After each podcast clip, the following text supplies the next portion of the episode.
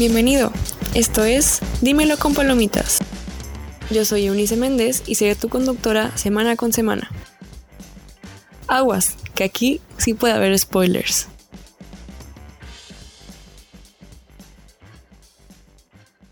En este capítulo vamos a hablar sobre la película favorita de Luis Sánchez, que es La vida secreta de Walter Mitty, una película de mucha imaginación y de superación personal, diría yo. Entonces escúchenos para conocer un poquito más de esta película. Hola, estamos en otro capítulo de Dímelo con Palomitas con Luis Sánchez. Hey. Hola Luis, ¿cómo estás? Hola. Me siento perfecto en esta mañana de martes. Muy bien, qué bueno, qué bueno, toda la actitud. Toda la actitud. Eh, ¿Nos puedes decir, por favor, cuál es tu película favorita? Eh, mi película favorita es La increíble, la increíble, la increíble vida de Walter Mitty o The Secret Life of Walter Mitty. ¿En español La increíble vida de Walter Mitty? Sí, en Ok, español latino. muy bien. Sí. Sí, yo la vi, de hecho, fue algo muy chistoso. La renté en YouTube porque no está en Netflix.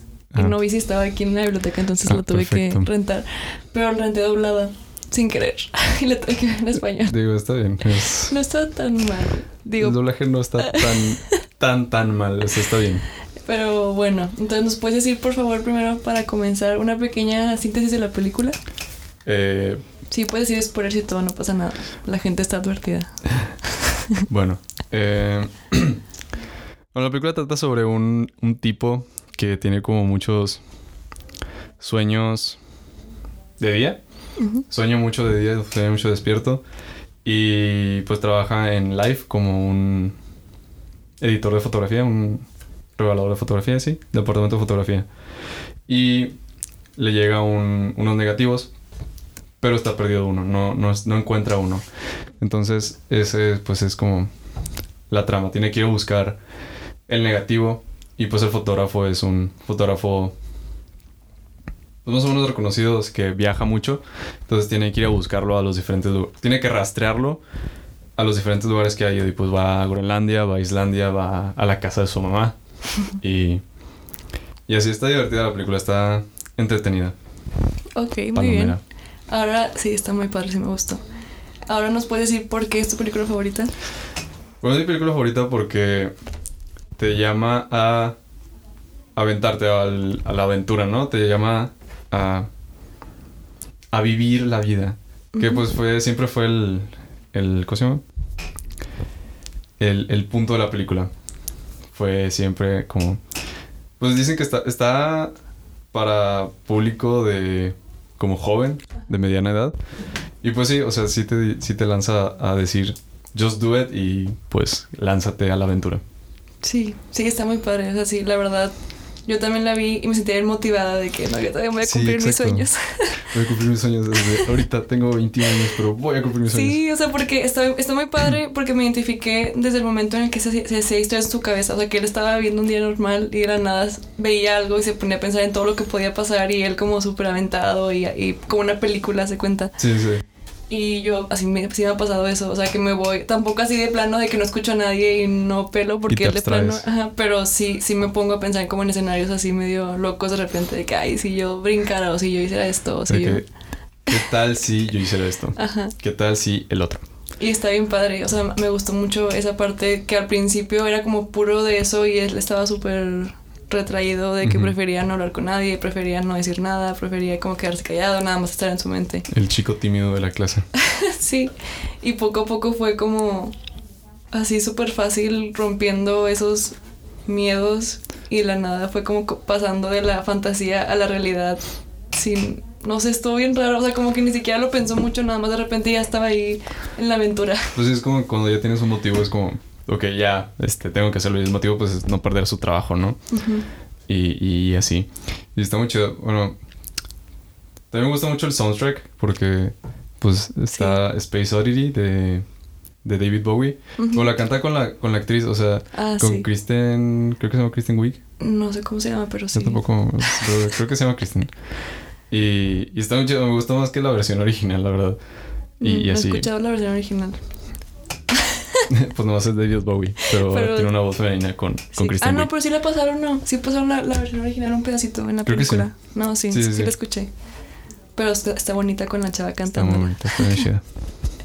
Pero no, está muy padre. O sea, sí me gustó mucho la, las ideas que, que meten. O sea, está, está, está medio cursi y bonita. O sea, pero no así, o sea, no es cursi romántico, es cursi de que personal, o sea, de que... Sí, de que desarrollate como persona y como no importa mucho, pero importa tu, tus no importa mucho el mundo, importa más tu este tu realización personal.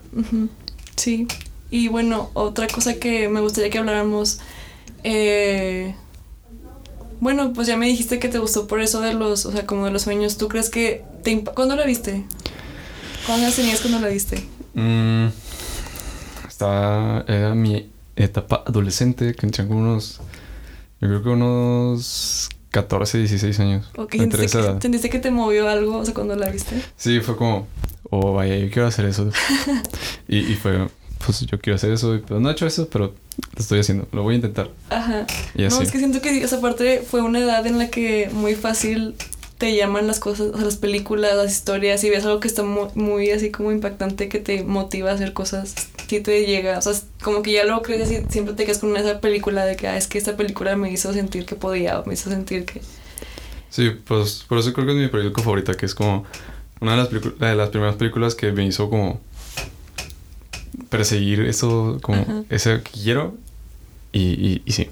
Está súper padre. También me...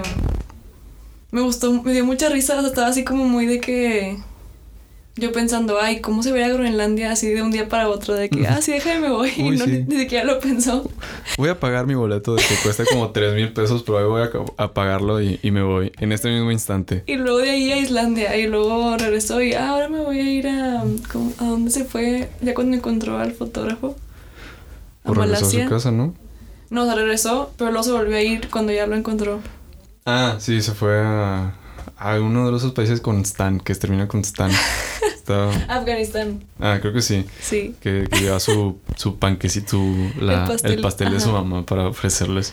Sí, no, está súper padre. Y luego también hay, o sea, otro tema que también lo que tocan es como el, como que la idealización, porque yo, yo pensaba que se conocían. Yo pensé, o sea, todo el tiempo pensé que Walter Mitty y el fotógrafo Ah. eran grandes amigos, o sea, porque Ah. Pues desde que le dio el regalo y todo eso, y dije, ay, son súper cercanos. Y luego que fue con la mamá y dije, ay, pues son muy cercanos. Son demasiado cercanos. y luego fue y cruzó media tierra nada más para encontrarlo y, y no sabía, ya fue de que, ay, tú eres Walter Mitty, de que, ah, sí. O sea, sí, o sea, se, se conocían por cartas, por, por escritos. Pero estaba muy padre. extraño. Y luego me di risa que, o sea, que la reacción de, de Walter Mitty cuando le dijo que le había puesto la foto en la en la cartera fue así como de que, ¿por qué? O sea, de que qué tonto, o sea, ¿sabes? O sea, como que yo te tenía acá y no fue nada inteligente lo que hiciste. No sé, se me hizo también como cuando tienes un ídolo y luego lo conoces en persona y es de que, ay, de que no es tan chido como yo pensé. No, no, no es tan, no es tan, tan, tan impresionante como pensé que, es el- que lo sería. Sí, también eso estuvo padre. Pero luego ya también cuando... Algo que me gustó mucho ese personaje, el fotógrafo, fue cuando pues estaba ahí con él y están con el... Con el... ¿Cómo se llamaba? ¿El tigre? El tigre, El ajá. tigre de Bengala. Y que no le toma la foto. Ah, sí. Y me sentí muy también identificada ahí porque pues nos gusta tomar fotos a nosotros. Entonces, yo a mí sí me ha pasado que estoy de que viendo algo y digo de que, ay, de que tomo la foto, pero pues prefiero estar viendo que estar tomando fotos. Prefiero verlo con mis propios ojos. Ajá. Para, porque se te queda más, no sé, yo pienso. Sí, está como. Bueno, sí, es verdad. Así pasa. Sí, a veces como más de. Porque lo mejor disfruto el momento que tomo una foto. Y, y sí.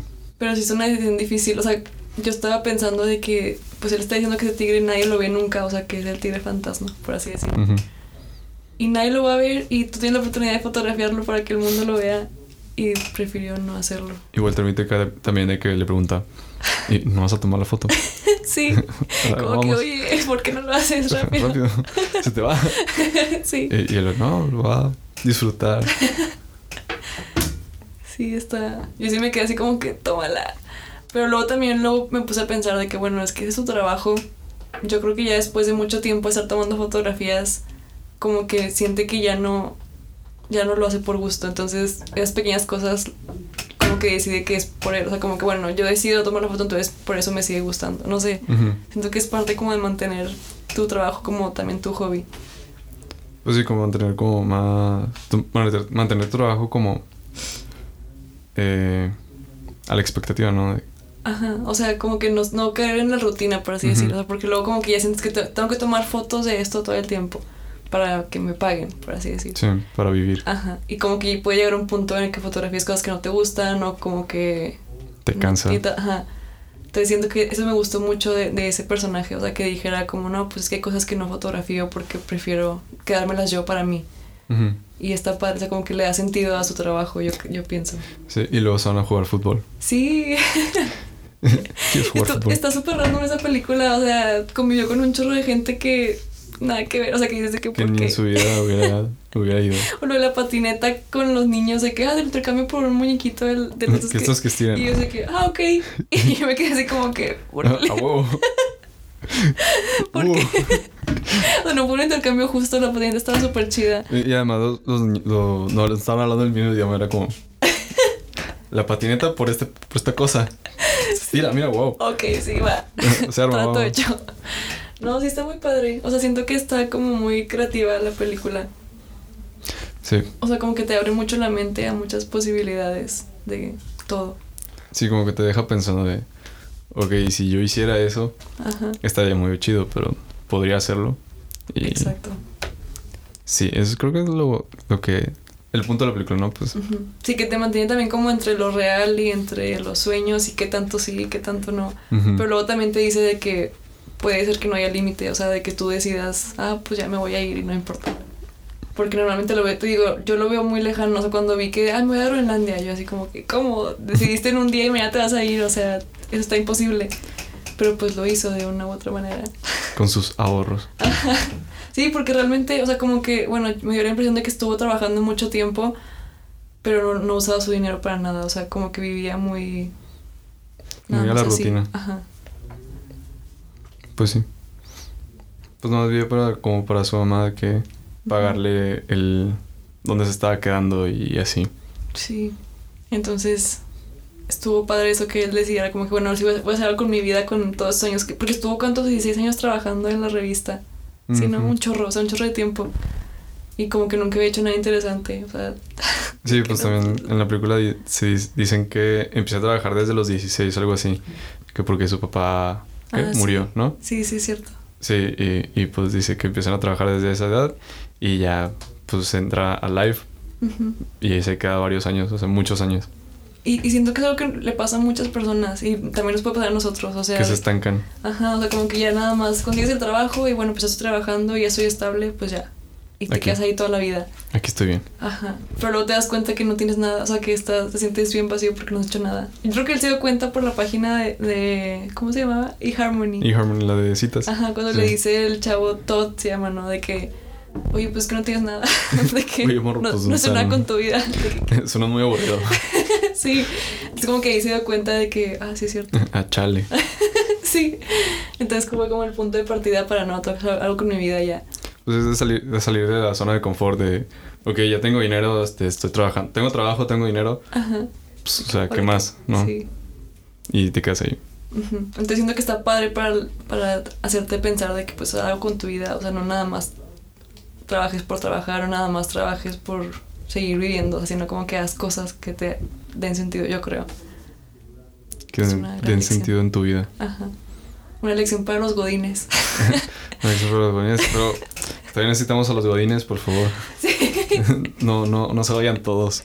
De- sí, no, váyanse de, en pedacitos. en, en pedacitos dejen que la, que la siguiente generación entre también y, y ya. sé. no, pero sí, así está padre porque te motiva como a hacer algo más con tu vida, aparte de nada más existir. Y te motiva. Entonces, es una buena recomendación. Si no la han visto, véanla, porque sí está chida. O sea, sí te deja como esa espinita de que, bueno, sí quiero hacer algo con mi vida. Digo que lo vayas a hacer otra cosa, pero al menos ya tienes la espinita ahí de la que. espinita de tengo que hacer esto. Ajá. O al menos quiero hacerlo. Exacto. Sí, este. La increíble. La increíble. La increíble vida de Walter Mitty con Ben Stiller de 2003. Sí, 2013. ¿2013? 2013. Sí, véanla. No está en Netflix, desafortunadamente. Creo que está de que en Estados Unidos, pero pues aquí en México no. Un VPN. que cambias de. Sí, pues sí. de GPS. Ya. Eso o le decimos no a la piratería y la No, rentamos. La rentas. No estuvo cara, me costó 60 pesos. Y creo que te dura de que dos días o algo así. Ah, pues está bien. Está bien en YouTube. Entonces, O mira, te vas al videocentro de, de tu ciudad, la rentas La en renta. físico, En VHS. en VH, uff. no creo que exista en VHS. Pero, pero no, sí. Digo, ya casi no hay videoclubs, videoclubs, pero debe de existir en algún lugar en el mundo. Ah, en, mi ciudad sí hay. Hay un ¿En video mágico, se llama Video Mágico y, y rentas películas. Ah, iba a rentar yo a mis 14, 13. digo, Ay, sí. qué padre. Sí, yo, ah, pues aquí siempre había de que blockbusters o en las colonias había así unos de que videoclubs de otros así X. Y, pero ya no he visto en ninguna parte. Pues ya. Netflix se los comió. Ya sé. Pero no, sí vale la pena. Sí, rentenla o como dijo Luis, con un VPN En, en Estados Unidos. y ya. Pero no, sí. Gracias Luis por venir a platicarnos tu película favorita. Está muy padre, está muy motivacional. Y pues los invitamos a que vayan a verla. Veanla, está chida. Gracias, Eunice, por invitarme a este podcast. Uh, no, gracias por venir y darnos de tu tiempo para platicar de esto. Así bien. que bueno, este fue un capítulo más de Dímelo con Palomitas. Escúchenos en el próximo capítulo, la próxima semana. Y nos vemos. Bye. Bye. Uh.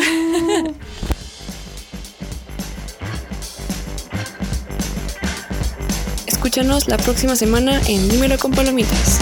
Adiós.